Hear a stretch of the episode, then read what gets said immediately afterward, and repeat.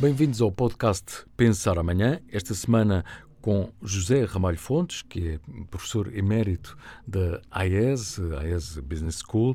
Um, professor, muito obrigado pela, pela, pela sua disponibilidade.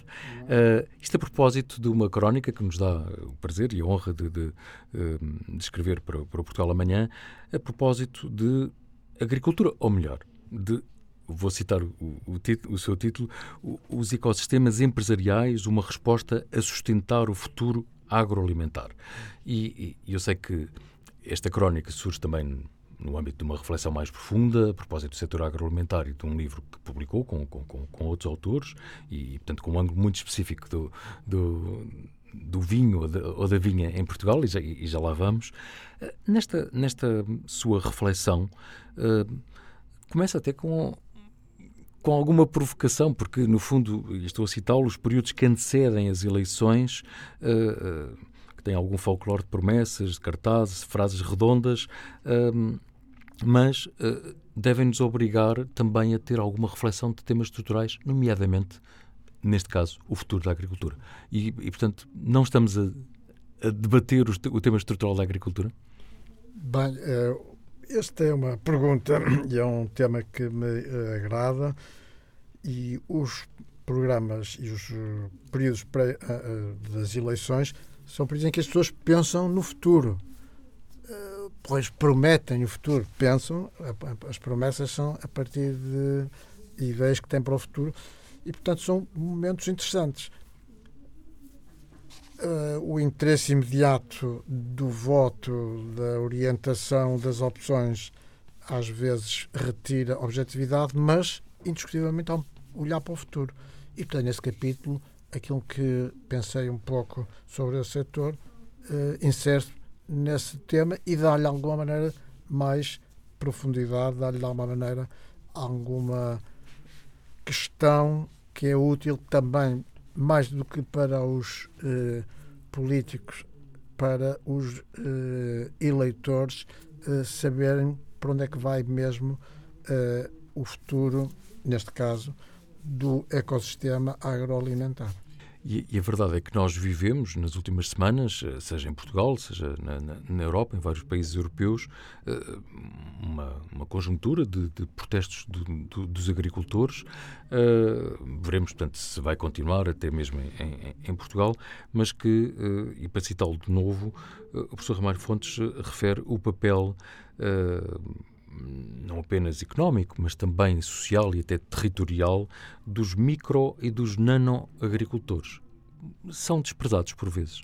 Uh, de facto, a crise agro, agroalimentar, mas particularmente agrícola, na Europa decorre de um confronto uh, das autoridades e da legislação europeia com uh, o tecido social e o tecido empresarial europeu eh, em que eh, algumas exigências eh, do setor do, das autoridades contrastam imediatamente com o interesse económico dos produtores no sentido concretamente da diminuição de produção. Diminuição de produção.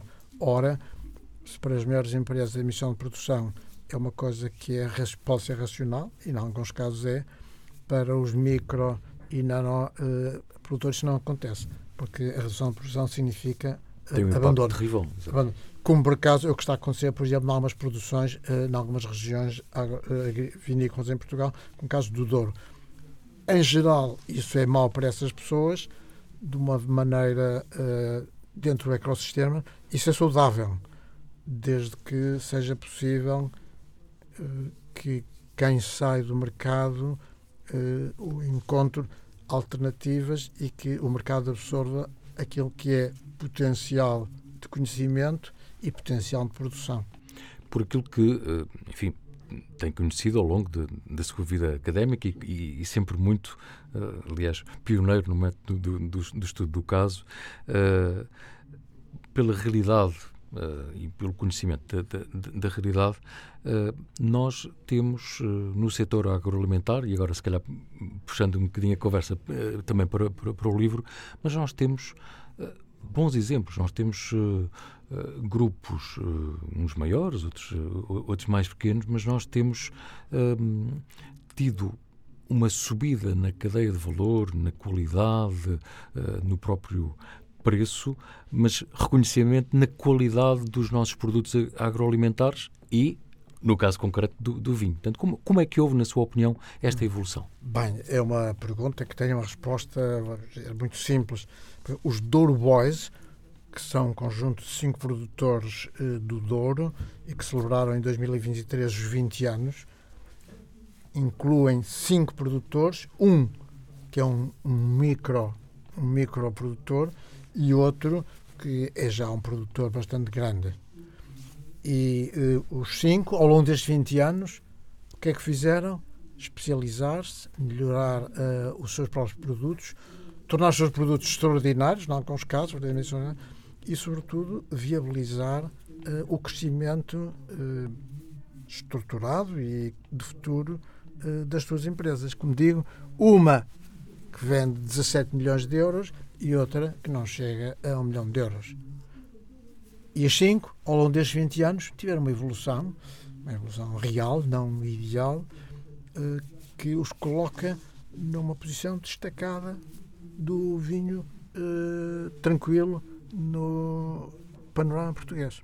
E no caso concreto até do, do, do, do seu livro, o professor esteve, esteve, mais atento também a alguns aspectos que têm a ver com a inovação, no fundo, a inovação de produto, de marca, até, até dos rótulos. É, sem dúvida. Portanto, é, é, o, o que aconteceu e o que transformou neste caso também, como por exemplo e, e, nos lavradores de feitoria, que aconteceu que de facto estes produtores, estes empresários, estes gerentes, os três estão juntos, uns são produtores, uns foram empresários e outros são simplesmente gerentes, foi que tomaram atitudes racionais a propósito da sua, uh, da sua produção, do seu terreno, das suas marcas, das suas marcas e conseguiram uh, transformar isso numa realidade comercial que o cliente final paga.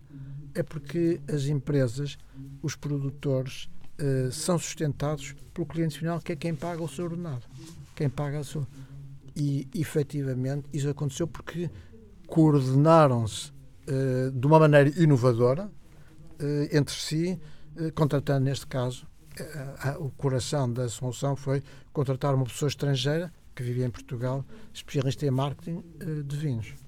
Marca.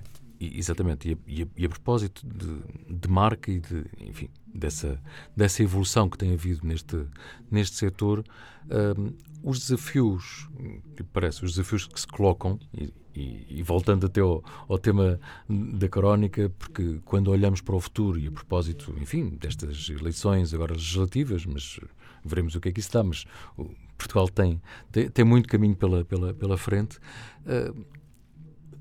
Que é que deveriam ser um, linhas de orientação, digamos assim, para o setor agroalimentar e também para a vinha? Portanto, não perder o foco no tema da inovação, no tema de subir uh, na cadeia de valor, uh, o, o aspecto o aspecto que abordou uh, agora mesmo, portanto, da, da, da marca, uh, mas a marca no estrangeiro é cada vez mais percebida como uma marca de qualidade.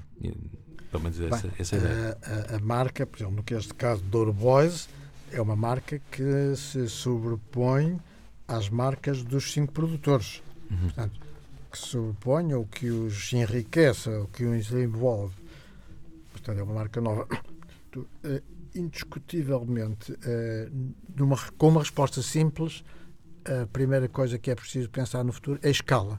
Portanto, os nossos operadores, uhum. sem perda dos micro e nano, que devem existir, mas num contexto inovador deles próprios, eh, é crescer. É preciso crescer e isso é o que, graças a Deus, tem acontecido. Por exemplo, eu verifiquei que o setor agroalimentar em Portugal, eh, que está associado na Portugal Foods, vai exportar 8,5 mil milhões de euros. Uma coisa extraordinária. É extraordinária pelo volume, e é extraordinário porque encontrou uma associação, a Portugal Foods, que efetivamente enriquece cada uma delas. e enriquece o setor e Portugal Food passa a ser uma marca, passa a ser uma garantia. Um caso, outros casos absolutamente semelhantes é da Portugal Fresh. Outra associação, outra, uh, associação do setor agroalimentar que uh, multiplicou por três as exportações nos últimos 10 anos. Porquê? Porque ajudou os pequenos produtores e os médios produtores a associar-se a partir da experiência que na Europa os produtos alimentares são uh, vendidos por grupos de produtores, associações de produtores, mais de 50% uh, dos produtos uh, alimentares são vendidos por associações de produtores. Em Portugal, essa associação é apenas de 20% dos produtores. É evidente que entre 20% e 50% uh, há uma margem enorme em que os produtores portugueses têm de associar-se. E os exportadores têm de ser associações, associações de produtores, que foi aquilo que de facto transformou uh, o setor das flores, frutas e legumes num setor de grande sucesso que exporta 2,2 mil milhões de euros. Uh, claramente, os, os dois exemplos que, que, que, nos, que nos dá e que nos partilha são uh, respostas e são sinais de esperança para, para os próximos tempos, porque realmente os portugueses têm de estar mais, eh, mais unidos e, e, e, às vezes eh, há uma tendência para algum individualismo, mas se associarem, eh, de facto conseguem, e sobretudo se houver uma visão e se, se houver a noção de escala, da necessidade de escala. E, e, para isso, é a noção de associativismo, a noção de ecossistema, a noção de competição, cooperar uma parte competir na outra, que são realidades que, aliás, estão materializadas em Portugal em múltiplas eh, instituições e eh, mesmo empresas, eh, é uma coisa que se pode implementar, vamos dizer assim, rapidamente e que se deve implementar rapidamente para a saúde da economia portuguesa e também para a saúde desses empresários, porque esses empresários muitas vezes têm de ter mais razão e menos paixão.